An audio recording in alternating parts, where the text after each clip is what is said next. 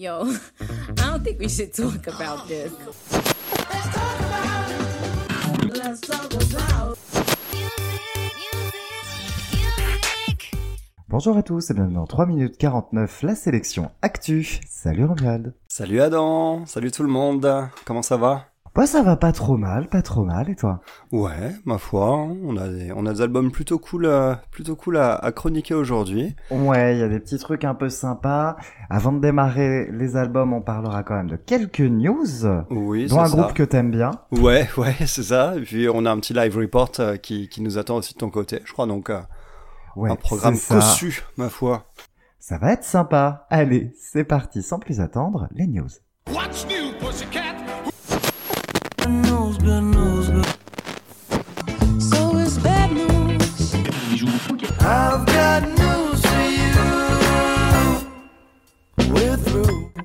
Alors, c'est parti pour les news, l'actu en tout cas, ouais, la ou seule et plutôt la news, ouais. Ouais, ouais, bah, un, un groupe que j'aime bien, c'est ça? Non, je vais pas parler d'Oasis. Je vous entends tous déjà dire, oh, il va encore parler d'Oasis. Non, je vais parler Si de- c'est pas Oasis, c'est que c'est YouTube. Ouais, c'est ça. non, ouais, ouais, je, j'ai- je voulais parler un petit peu de YouTube parce qu'il y a une news qui m'a fait bien plaisir parce que je la trouve assez inattendue. Euh, YouTube euh, vont à la fin du mois hein, euh, attaquer une série de, de concerts en résidence à Las Vegas dans cette nouvelle salle hein, en, forme de sphère complètement démente. Et, euh, et en fait, ils vont faire ça sans leur batteur Larry Mullen, qui est blessé euh, depuis euh, pas mal de temps et qui, qui en, en rééduque et tout. C'est un autre batteur euh, qui va euh, qui va prendre le relais du coup pour pour cette série de concerts qui va célébrer l'album Artung Baby qui est sorti du coup il y a 30 ans. Et hum, enfin il y a d'ailleurs 32 ans maintenant. Et en fait, hier enfin hier au moment où on enregistre l'émission, donc il y a quelques jours, euh, à Vegas, eh bien U2 ont joué en pleine rue et en même temps joué plusieurs fois parce qu'ils tournaient en même temps une vidéo pour un single inédit qu'ils viennent d'enregistrer, qui va sortir du coup a priori le 29 septembre, c'est une rumeur, qui s'appelle Atomic City, donc un peu en hommage à euh, la ville de Las Vegas car c'est un des surnoms de cette ville. Et Larry Mullen, leur batteur, était présent. Il était présent pour l'enregistrement, c'est lui qu'on entendra sur la chanson, euh, parce qu'en studio c'est quand même plus facile en fait de s'en sortir, de faire de nombreuses pauses, tout ça, que d'assurer un concert entier. Et, euh, et c'était lui qui était présent euh, en plus euh, bah, hier euh, quand ils ont joué euh, en pleine rue. Mais bon, il jouait un peu euh, tout doux parce qu'il y avait la vidéo, qui, il y avait le, le playback qui passait aussi derrière en Ouais, même temps pendant qu'il tournait la vidéo.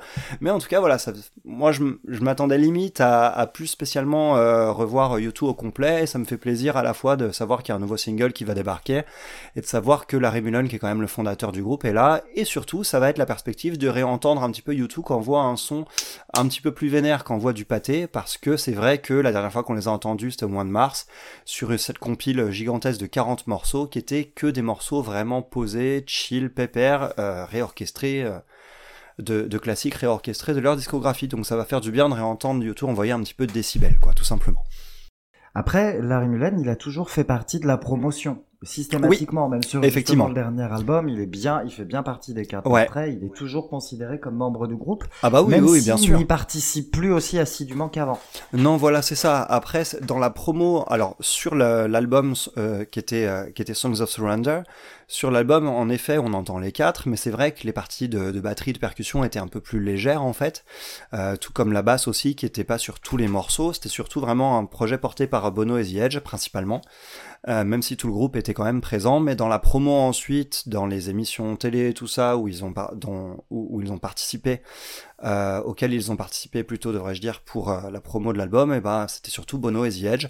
Après, euh, voilà, c'est vrai que chacun des membres du groupe avait choisi 10 chansons, chacun avait participé, tout ça, mais voilà, je commençais à me dire, tiens, ouais, ça part un petit peu trop en duo, en fait, tu vois, et... ça me fait plaisir du coup cette petite news juste pour ça en fait donc euh, voilà je tenais à la partager. Très bien, bon. Alors ce sera à peu près tout pour les news. Aujourd'hui, un petit peu maigre, mais c'est- pas grave, c'est quand même plutôt sympa. Petit live report. Ah bah ouais carrément t'es allé voir qui? Eh ben déjà, petit jingle. Ah, la- ah, je, ah, je- ah, je croyais que ah oui non en fait je croyais que t'allais dire le nom du groupe et jingle mais non la surprise c'est pour après ok Surprise. Envoie. Allez, c'est parti, live report.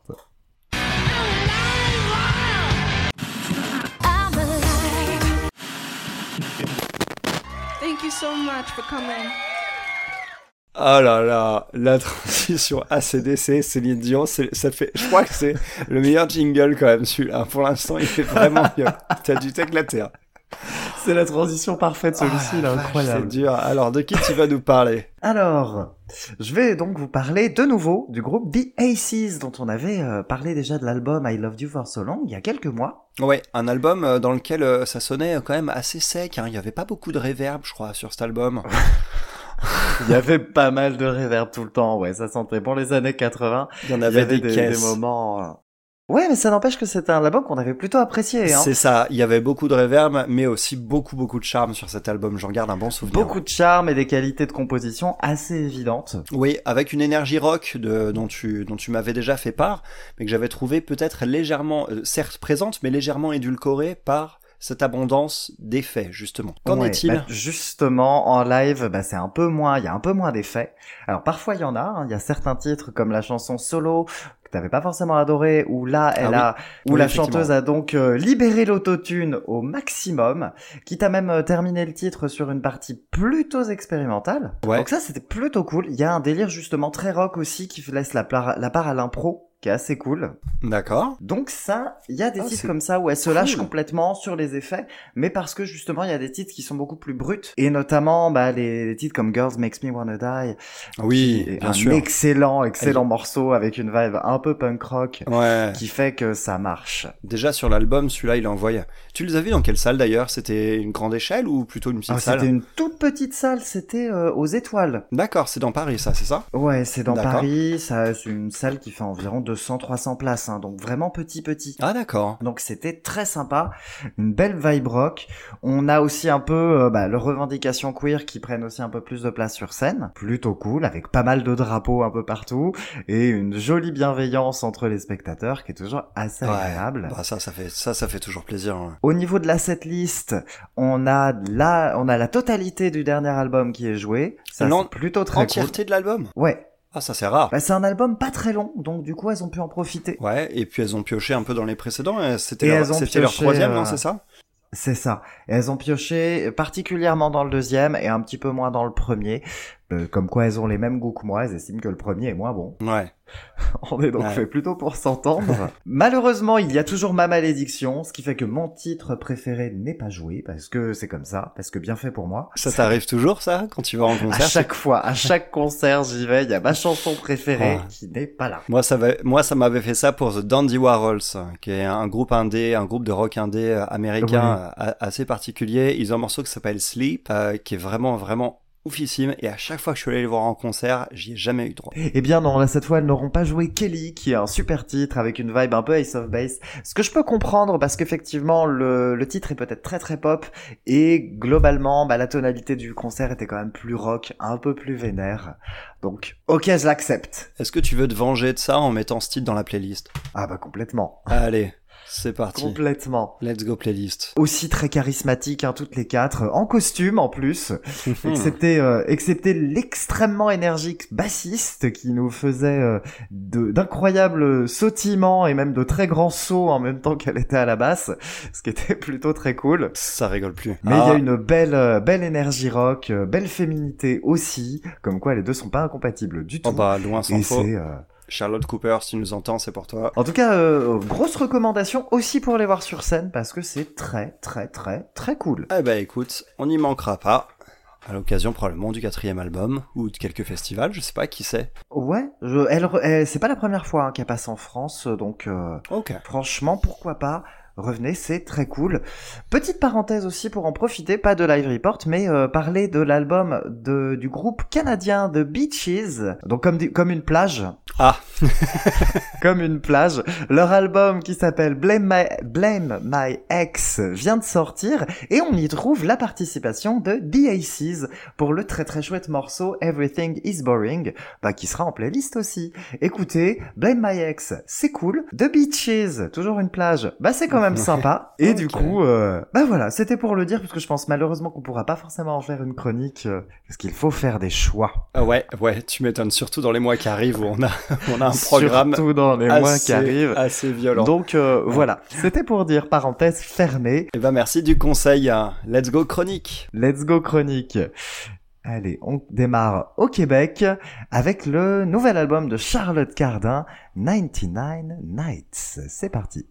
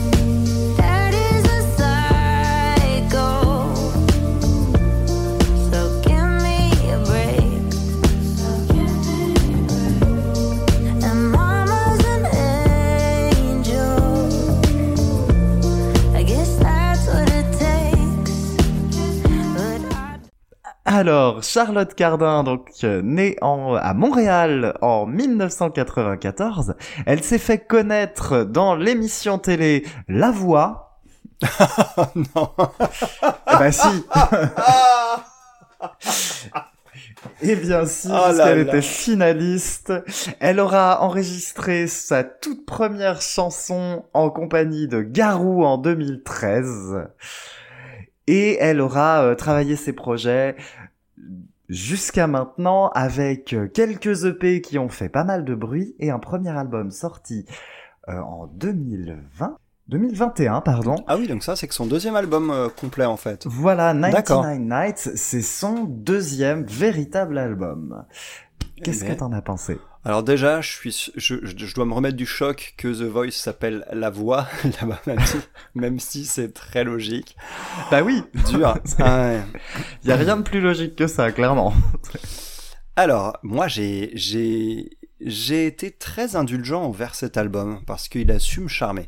Déjà, je trouve qu'il est euh, beaucoup plus nocturne qu'il n'y paraît au premier abord. C'est un album que j'ai en- vraiment kiffé, euh, bah, dans une ambiance nocturne un peu éthérée, tout ça, euh, plutôt qu'en journée où il me passait un peu au travers. Je trouve que c'est un album qui regorge autant d'imperfections que de que de qualité et en fait c'est ce qui me l'a rendu touchant. Parce que bah oh, dans un morceau je me dis oh non ça c'est dommage c'est un peu too much. Et puis quelques quelques passages plus loin bah il y a quelque chose qui me séduit d'un seul coup et je me dis ah en fait allez ça c'est bon quoi. En fait le morceau finalement globalement la balance elle penche elle penche très souvent du bon côté. Donc euh, j'ai beaucoup aimé euh, la voix hein, de cette jeune femme. Euh, je trouve que sa voix sort un peu du lot. Surtout avec surtout dans ce style de musique où on a parfois des voix un petit peu trop lisses. Elle a une voix très charismatique et sur cet album-là, elle est assez en retenue. Elle pousse très peu. Bien, c'est sûr, Daddy the Psycho que t'as mis en, extrait, par exemple, qu'on entend un petit peu sa voix qui sature.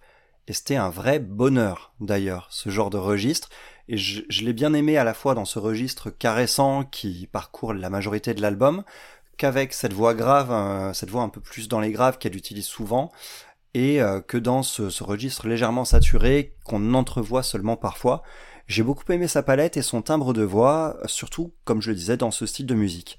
Après, j'ai trouvé qu'elle pêchait par excès en voulant ratisser large au lieu d'assumer pleinement l'ambiance de son album. On a une ambiance quand même qui prédomine, mais il y a des passages qui en sortent un petit peu. On a des incursions un petit peu, un petit peu, par exemple un petit peu, euh, comment dire, un petit peu urbaines sur certains morceaux. On a, on a des, on a des morceaux beaucoup plus pop, beaucoup plus organiques, là où d'autres laissent quand même un côté électro se dégager beaucoup plus. Et en fait, ces petites incursions à côté, je les trouve un petit peu forcées. Je trouve que c'est un album sur lequel il y a un peu trop de chansons, même s'il est pas très long, il, il a que 12 morceaux au compteur et il doit faire 40 minutes. Même pas d'ailleurs. J'en aurais peut-être enlevé quelques-uns, mais sinon, j'ai vraiment vraiment kiffé l'ambiance qui s'en dégage. Donc, pour moi, euh, vraiment un bonheur quand même. Ben, moi, c'est presque l'inverse en fait. Toi, tu te dis indulgent, moi, je vais être peut-être un peu plus dur. Parce que c'est un album que j'ai vraiment très, très, très envie d'aimer. Et qu'en fait euh, bah, j'arrive pas j'arrive pas à l'aimer complètement parce que justement il y a tous ces il y a des titres qui sont vraiment super. Quand on focusera un petit peu on en parlera. Mais j'ai toujours cette impression que tiens j'adore cette chanson là mais bam il y a un featuring rap qui est pas ouf. J'adore Ah, ce titre là mais là je trouve que la formulation elle est un peu maladroite. Ouais. Là, j'ai- j'aime beaucoup cette chanson-là, mais je trouve que vocalement, ça décolle pas. Et voilà, donc il y a plein de petites choses, et il y a des titres que j'adore, mais j'ai toujours cette impression que bah, il y a toujours un élément qui fait que non, j'irai pas. J'irai pas dedans. Parce que je trouve que il y a aussi une une structure des morceaux qui est un petit peu redondante. Par exemple, en a quasi systématiquement le dernier refrain où vocalement elle pousse un peu. Et Oui. c'est systématiquement le dernier refrain. Et Ouais, du coup, ça devient très très vite attendu. Eh bien, à vrai dire, c'est ce qui m'a, c'est justement ce dont, ce dont tu es en train de parler qui m'a fait sortir d'un morceau que j'aime pourtant beaucoup, celui dont je parlais tout à l'heure, Daddy's the Psycho. On est au onzième morceau de l'album à ce moment-là, on est sur l'avant-dernier.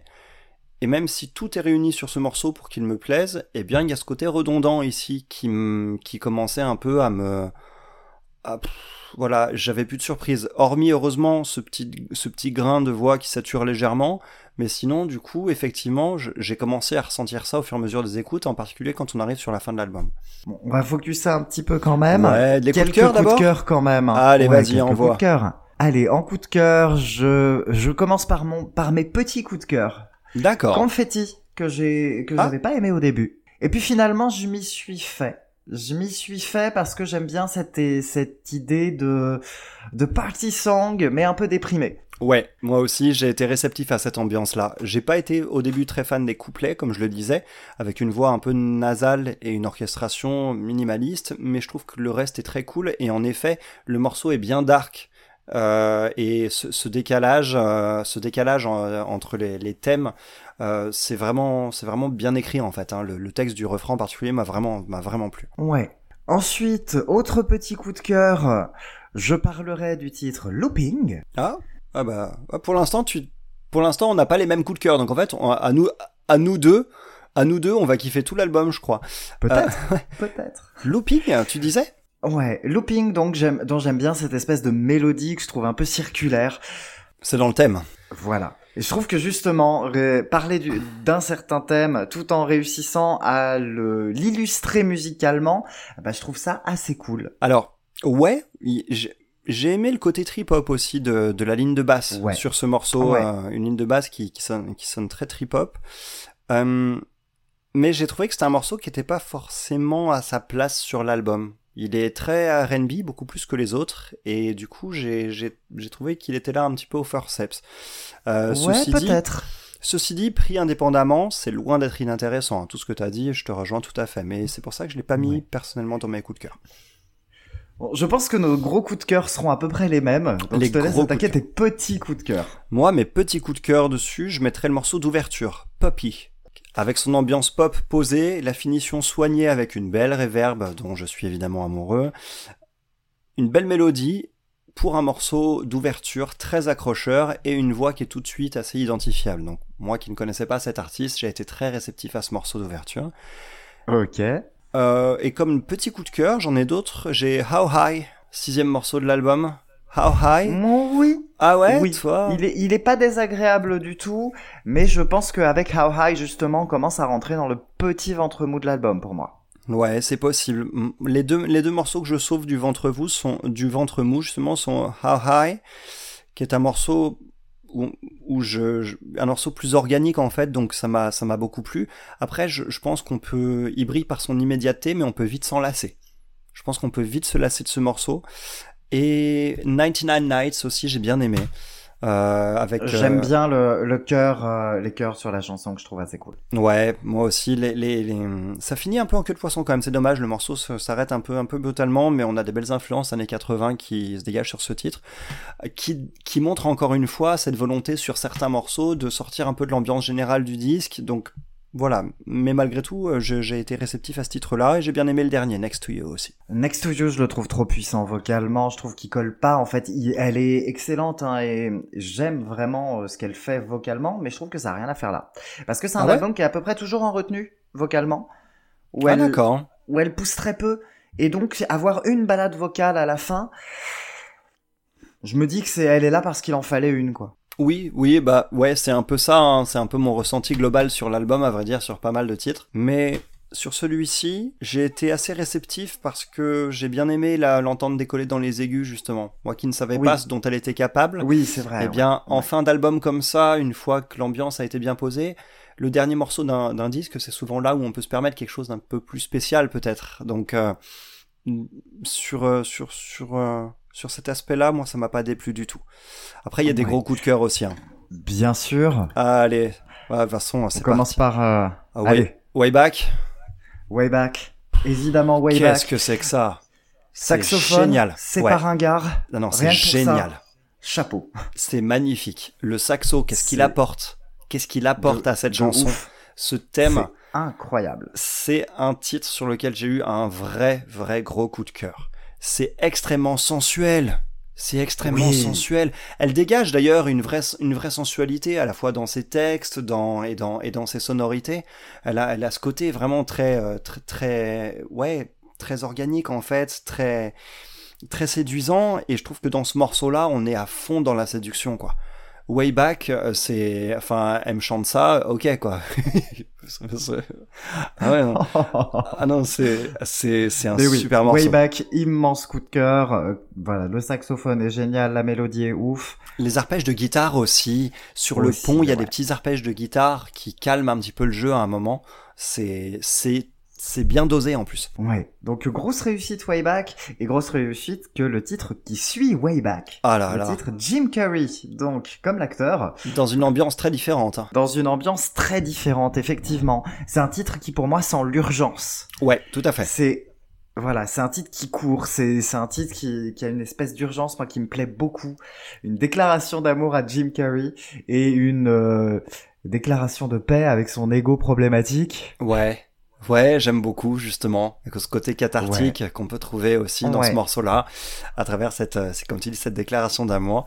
Ça me plaît, euh, ça me plaît énormément. Je, je- pense que c'est dur de pas se laisser entraîner par euh, par l'énergie qui se dégage d'un titre Oui, comme Il celui-ci. y a énormément de force, énormément d'énergie. Euh, grosse réussite aussi. Je pense clairement que l'album vaut le coup d'oreille, ne serait-ce que pour ces deux morceaux-là. Oui, ça c'est sûr. Là, Qui par sont contre, deux très très grands morceaux pop. Ouais, ce sont vraiment des, des, des morceaux de ouf et rien que pour ça, effectivement, ça, ça justifie qu'on conseille l'album hein, déjà. On peut déjà dire qu'on le recommande, je, pense. ouais. Quand même, ouais, ouais, ouais. On a quand même quelques petits cartons à distribuer. Allez, parle du featuring. Ah ouais, je t'en prie. Enfer. Ouais, merci, merci. ah là là. Alors sur Enfer, qui est le deuxième morceau de l'album. Alors déjà, le featuring, c'est quelqu'un qui s'appelle Skiffall. Non, tu prends pas le nom d'un James Bond pour le salir comme ça. Déjà. non, j'exagère, mais sur ce Il est peut-être juste tombé à ski, hein, rien à voir. bah. C'est ça. Oh là là, c'était des souvenirs de classe de neige quand tu le marquais, tu sais. C'est ça. Vas-y, continue. Alors, je suis pas très fan du refrain tout d'abord de, de ce morceau qui s'appelle Enfer. Je suis pas très fan du On refrain. finira en enfer, on saura pas comment faire. C'est ça. Je, je trouve que c'est mal écrit. Je trouve que c'est mal écrit. On a l'impression qu'il y a case. Charlotte, plus, Charlotte, Charlotte. elle, elle casse trop de mots en, peu de place en français, plus. c'est pas dingue dingue. Hein. Du Donc- moins sur ce titre-là. Il y a des titres précédents et- qui sont bien mieux écrits en français. J'aurai le temps d'en parler après. Ah mais là, là c'est, là c'est, c'est pas le cas. Le rythme, il fait quand même son petit effet. Je trouve ça sympa. Et puis là, il y a le featuring qui débarque. Et bah, c'était un featuring, ce que j'appelle du, un featuring du, de rap un peu déprimant, quoi. Genre le rappeur à la voix un peu traînante, euh, sans, sans timbre à, à proprement parler en fait, Oui. et qui, qui. Mais c'est un a style. un côté très redondant dans le, dans le rap québécois, un peu qui ressemble pas mal à ça, parce qu'on avait eu le même souci sur ça. Jardin de Lille. Exactement. C'était ça. J'étais en train de me, j'étais en train d'essayer de me rappeler sur quel album on avait eu un problème similaire qui m'avait gêné tout autant. Et c'était ça. Donc, ouais, il y a comme un- une petite épidémie en ce moment euh, au Québec, euh, je crois, euh, en ce qui concerne les featuring rap. euh, J'ai pas assez de connaissances dans le rap québécois, donc peut-être que c'est euh, peut-être que c'est quelque chose qui est assez tendance en ce moment. Mais effectivement, il y a un phrasé très nonchalant, très Ouais, très ouais. posé. Ouais, c'est- ouais, C'est pas un titre que j'ai détesté en faire quand même, mais je peux comprendre que le, le, le passage rappé euh, puisse te rendre allergique. ouais. Ouais, ça, ça m'a sorti du morceau. Ça m'a sorti du morceau. Euh, tout comme sur un autre morceau sur lequel j'ai distribué un petit, un petit carton, c'est Someone I Could Love. Je me suis ennuyé, tout simplement. Pas de mélodie Ouais, marquante. Pas de mélodie marquante. Et ici, euh, on, sort les guitares, il y a un groove, une ambiance sympa, mais aucune mélodie marquante et un morceau extrêmement oublié. Eh ben, j'aurais bien essayé de te contredire, mais je t'avoue que je me souviens pas de la mélodie. Ah bah voilà. Oups. Donc tu dois avoir raison. Du coup. Bon, on peut recommander quand même cet album, je crois, hein, quand oui, tu Adam. oui, oui, quand même, quand même. Recommandation. Je pense que je suis un peu dur avec cet album parce que j'avais vraiment aimé les précédents. Et du coup, je, j'attendais vraiment, vraiment beaucoup. Mais oui, quand même, recommandation, parce que c'est un très bon album de pop quand même. Donc euh, vraiment, on va pas bouder notre plaisir, c'est très réussi, c'est bien produit, c'est bien chanté, et elle ne manque pas de charisme. Oui, ça clairement, il faut quand même le dire. Donc oui, quand même. Non, oui, voilà. Bon, sur le reste de la discographie, qui est quand même courte, hein, puisqu'il y a un album précédent, Phoenix, qui là aussi je trouvais assez inégal, qui arrive quand même à tenir une ambiance, mais bah, un peu comme ça, et encore très très versatile, où là on avait plus de balades vocales qui, étaient- qui sentaient bon le Adele d'ailleurs. Ah oui, quand même. Et il y Quand, avait tu des dis, quand tu dis titres- puissance vocale, c'est qu'elle en a quand même à revendre alors dans ce cas, si tu fais cette Ah oui. comparaison. Oui, oui, clairement. Il y a des titres où euh, clairement Adele aurait tout à fait pu poser dessus, ouais. Il y a aucun, aucun doute. Donc oui, elle est très en retenue sur, euh, sur 99 Nights, ça c'est évident. C'est amusant parce que moi j'ai tendance du coup, vu que je connais que cet album, à, la cataloguer un peu euh, dans ce domaine-là et je, n'arrive pas à l'imaginer euh, en, puissance, donc ce serait intéressant. Ouais, bah c'est intéressant de voir. Sur cet album-là, sur Phoenix, il y a quand même des grosses grosses réussites pop, donc euh, il y a une vibe un peu un peu pop rock qui, est, qui est assez cool. Donc il y a des titres comme Daddy ou Passive Aggressive que moi je trouve assez redoutable. C'est un look que je Il y a quand même des daddy issues euh, chez cette personne parce que il y a beaucoup de morceaux avec daddy ouais. dedans quand même. hein. Bah, il y en a déjà deux, donc c'est pas mal, ouais. deux en deux albums, c'est bien. Mais voilà, donc réussite pour ma part que Phoenix, que je trouve quand même un peu trop long et un peu trop versatile. Bah, versatilité toujours, on va partir sur son presque premier album, Main Girl, qui est en fait un EP allongé. D'accord. C'est-à-dire qu'elle effectivement. a, elle a enregistré en étant couchée, c'est ça? Pardon. Voilà, merci de nous avoir suivis. L'aventure 3 minutes 49 s'arrête maintenant. Voilà, remercier Romuald pour ça. Je ne vous dis pas à bientôt puisque je vais euh, Ah. arrêter tout hein, maintenant. Voilà, au revoir. Donc, Donc oui, tu disais Main Girl, c'est ça? C'est ça. Euh, Main Girl, donc avec le tube Main Girl qui avait même eu un petit retentissement chez nous. C'est un EP qui était sorti déjà euh, dans un premier temps qui faisait 5 ou 6 chansons et qui a été ensuite allongé avec encore 5 ou 6 chansons derrière, ce qui nous fait un album complet mais qui n'est pas reconnu officiellement comme étant un album. Comme un peu le, le premier double P qu'on- dont on avait parlé de Greta Van Fleet d'ailleurs, qui avait Exactement, huit, qui avait ouais, huit un, peu morceaux. dans ces- Mm. un peu dans cette idée-là, ouais. Donc c'est c'est plutôt une réussite, mais là aussi, hein, comme je disais, c'est très très versatile. Bah, c'est normal du coup, puisque les conditions euh, de la création de cet album-là bah, font que il n'y a pas de cohérence. Mais il y a quand même des morceaux pop redoutables. Il y a une voix qui est toujours puissante, toujours charismatique, et il y a des jolis titres en français en plus dedans Ah, oui. puisqu'elle écrit parfois aussi en français. Et euh, il y a un très très joli morceau qui s'appelle Je quitte sur euh, Phoenix. Et il y a aussi bah, un titre qui s'appelle par exemple Les Échardes qui est sorti sur Main Girl, qui est très très beau et qui a eu une récompense hein, d'ailleurs, euh, qui a reçu un Juno, qui est donc l'équivalent des, des victoires de la musique au Canada. Ah, bah écoute, je me ferai un plaisir d'aller d'aller creuser un petit peu ça. Parce que je, je redoutais un petit peu de, le- de l'entendre chanter en, en français. Vu, vu le petit échantillon qu'on avait sur Enfer, euh, j'étais pas forcément chaud. Oui. Mais Bah, à noter qu'elle a également sorti, là, à l'instant, euh, la semaine dernière, elle nous a sorti un petit single euh, qui augure d'un d'un EP qui viendra compléter 99 Nights. C'est le premier titre, Feel Good, qui vient de sortir, est en français. hein. donc ça me permet de voir un petit peu ses capacités d'écriture. Nous, ensemble dans le taxi, c'est super sexy. aïe. Aïe. Ok. Bon. Ah, ouais, Je ouais. lui laisse quand même la chance. Feel Good est quand même un petit- une petite bombe pop, même si je suis pas un grand fan. Euh, Peut-être que l'anglais te va bien hein, comme ça, Charlotte. Hein, T'arrêtes pas. On verra bien, on verra bien. On verra bien. Bah, l'anglais, l'anglais, euh, ça lui va bien aussi au prochain artiste qu'on va chroniquer, je trouve. Oui, Ah bah ça lui va très bien, ça lui va très Eh très oui. bien. On va parler de l'anglais Miles Kane, qui revient avec un cinquième album, One Man Band. C'est parti.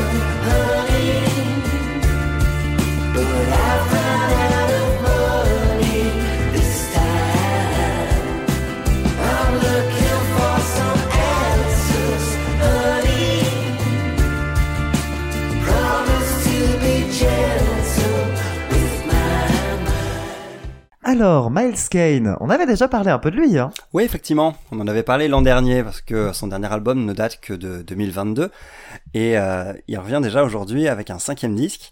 Miles Kane, c'est un chanteur, guitariste et compositeur de rock donc britannique. Il est né en 1986. Sa carrière solo a pris son essor après avoir fait partie des groupes The Little Flames et The Rascals.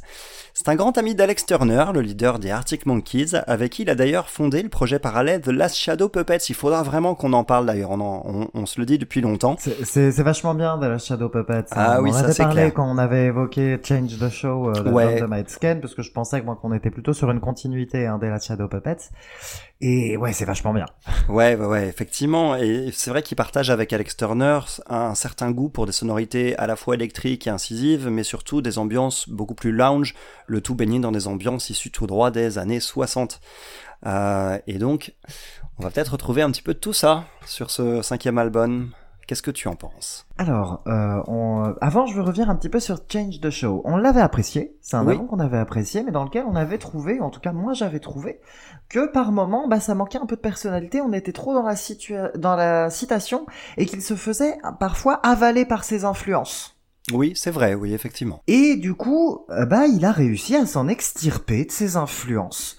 On a un album qui embrasse les années 60, qui a encore beaucoup à aimer les Beatles, hein, par exemple. Ouais. Ça, y a pas de souci. Par contre, bah là, contrairement à Change the Show, j'ai écouté Miles Kane. Ouais. Et j'ai vraiment écouté Miles Kane. Il arrive à apporter énormément de modernité, tout en gardant ces influences-là. Ce qui fait qu'on a un album qui est d'une efficacité redoutable, qui a des, des fulgurances guitaristiques qui sont à se damner. Ouais, c'est charmé. Hein. Ouais. C'est jamais compliqué, mais c'est toujours hyper jamais efficace. compliqué. Et ben, je pense qu'on peut résumer l'album comme ça. C'est un album qui est pas compliqué, c'est un album qui est hyper accessible, direct, et c'est de la bonne humeur, c'est de de l'enthousiasme, c'est plein de choses dans ta face. Si tu veux euh, courir, euh, faire plein de choses, Trouble Sons déjà. Oh là là, ça. Trouble c'est- Son, ouais, Trouble Son, ce premier single, moi je l'ai adoré dès le départ en fait. Quand j'ai entendu ce Ouais. premier single, je me suis dit tiens, je retrouve le Miles Kane de, de ces deux premiers albums euh, qui étaient plus énergiques et que j'appréciais particulièrement. Et euh, c'est un morceau qui m'a mis une pêche de, de ouf, surtout avec le clip Ouais. aussi. Le clip qui l'accompagne, il est exceptionnel. Oui, ouais, Donc, il est vraiment très très cool. Il, il- il donne le sourire, donc euh, le morceau aussi. Donc ça, c'est vrai que Trouble Son, moi, c'est moi, c'est un vrai régal. Et d'une manière Ouais. générale, je trouve que c'est un album, de toute façon, comme tu le dis, qui sent bon le plaisir, en fait. Kane, il se fait plaisir et il enfile, Oui, il enfile les super morceaux euh, comme des perles avec un naturel confondant, quoi. C'est, c'est. Alors euh, je vais quand même apporter une petite réserve. que- Ouais. Parce que je pense que oui, Troublesome est vachement bien, mais je trouve que euh, ça va mettre un tout petit peu de temps à, à démarrer quand même, parce que clairement, pour moi, c'est la deuxième moitié de l'album qui m'a mis une immense claque. Alors, la première moitié de l'album, elle est ouf, hein, ne, ne, ne me fais pas dire ce que j'ai pas dit. D'accord. Vachement bien. Ouais. Mais la deuxième moitié, elle est vachement mieux. Ouais, je trouve que c'est vrai qu'au début on a on a un côté peut-être un peu en demi-teinte parce que bah des morceaux comme euh, The Best Is Yet to Come ou euh, Never Taking Me Alive qui sont des morceaux euh, plutôt vénères mais en plus qui sont extrêmement courts, euh, ils sont pas forcément hyper mémorables. Là où One Man Band par exemple ou euh, ou Trouble Son sont des morceaux qui sont un peu plus faciles à retenir, mais à partir de Heartbreaks, je trouve que là on arrive sur des morceaux qui sont beaucoup plus, euh, qui ont beaucoup plus de personnalité encore. Donc je, je comprends ton ressenti.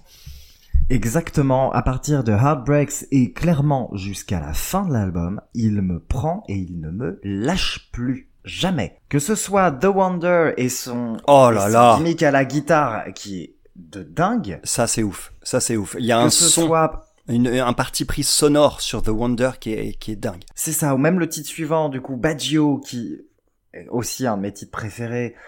C'est une grosse claque tout autant, c'est pareil, plein d'énergie, c'est, c'est assez fou. Eh bien, le- l'album ne me lâche jamais.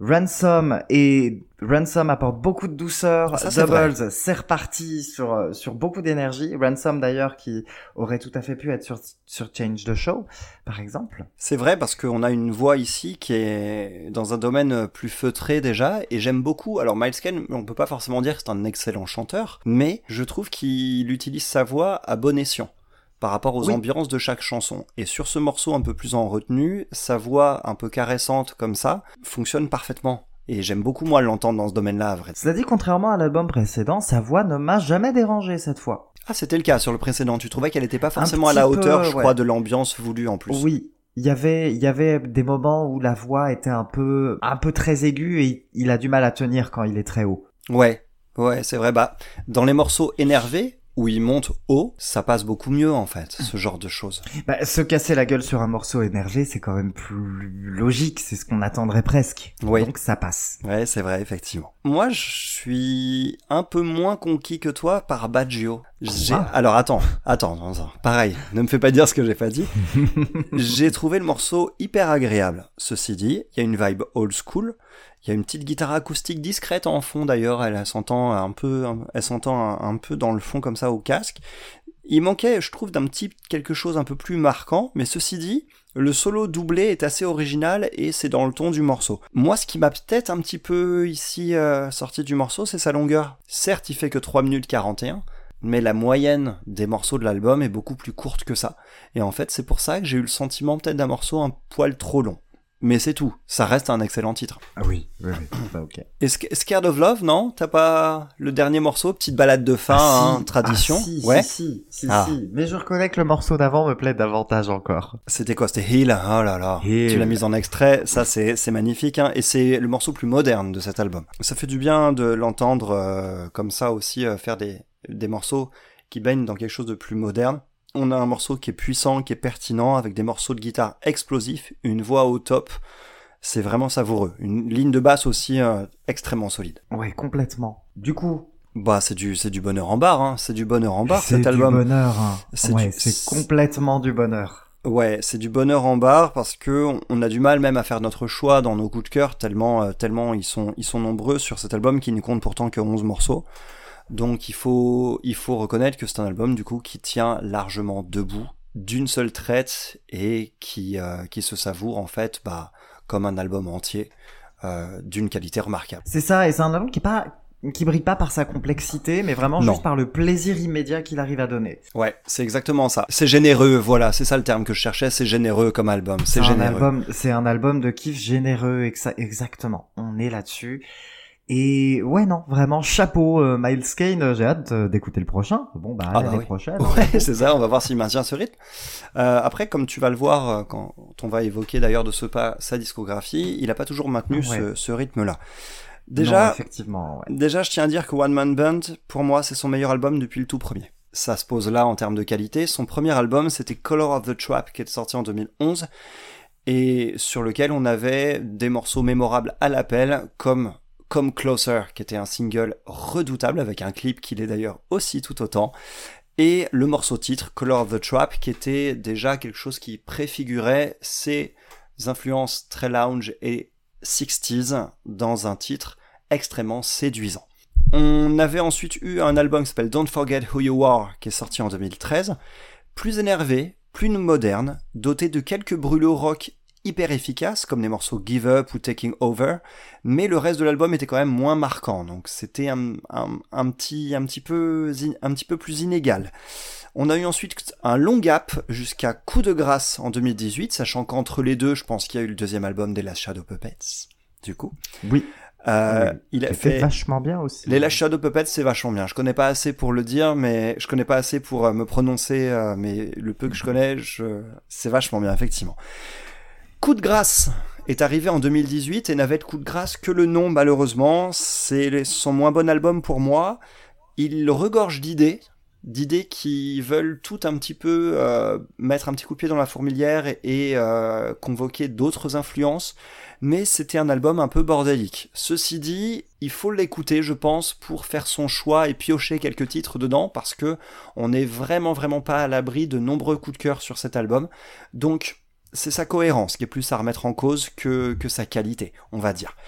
Euh, la cohérence, il y en avait, comme tu l'as dit, hein, sur Change the Show. Je vous invite à réécouter notre chronique de cet album qu'on a fait l'été, l'été, euh, à l'été 2022 euh, qui était un album qui était très posé, donc euh, qui était dans la continuité de ce qu'il fait avec les La Shadow Puppets, et ça nous amène aujourd'hui à One Man Band qu'on a donc beaucoup aimé.